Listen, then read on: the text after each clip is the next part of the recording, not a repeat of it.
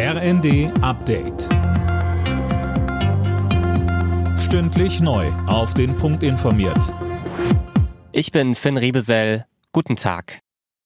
Die Union fordert Nachbesserungen beim Bürgergeld. Im Tagesspiegel kritisiert Generalsekretär Chaya, dass das geplante Schonvermögen zu groß ist und die volle Heizkostenübernahme falsche Anreize setzt.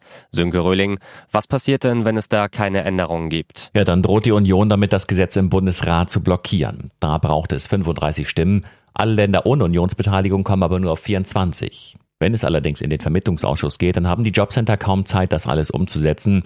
Die haben schon jetzt genug damit zu tun. Das Bürgergeld soll ja zum Jahreswechsel das Hartz-IV-System ersetzen und ist das Vorzeigeprojekt vor allem von SPD und Grünen. Er sieht höhere Regelsätze, weniger Sanktionen und deutlich höhere Schonvermögen vor. Nach einer Massenpanik mit zahlreichen Toten in Seoul kommen Beileidsbekundungen aus der ganzen Welt. Über 150 Menschen sind in der südkoreanischen Hauptstadt ums Leben gekommen. Mehr von Dennis Braun. Der tragische Vorfall ereignete sich bei der ersten großen Halloween-Feier seit Beginn der Corona-Pandemie. Tausende Besucher feierten dabei in den engen Straßen eines Vergnügungsviertels. Dann kam es zur Massenpanik. Menschen fielen hin, wurden totgetrampelt und schwer verletzt. Kanzler Scholz schrieb dazu auf Twitter, Unsere Gedanken sind bei den vielen Opfern und ihren Angehörigen. Deutschland steht an ihrer Seite.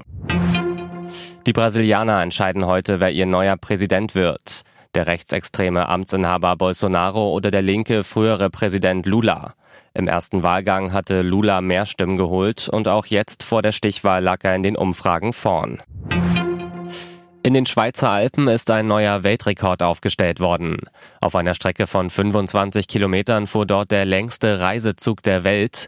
Hunderte Waggons wurden dafür aneinandergereiht. Insgesamt war das Gespann fast zwei Kilometer lang. Alle Nachrichten auf rnd.de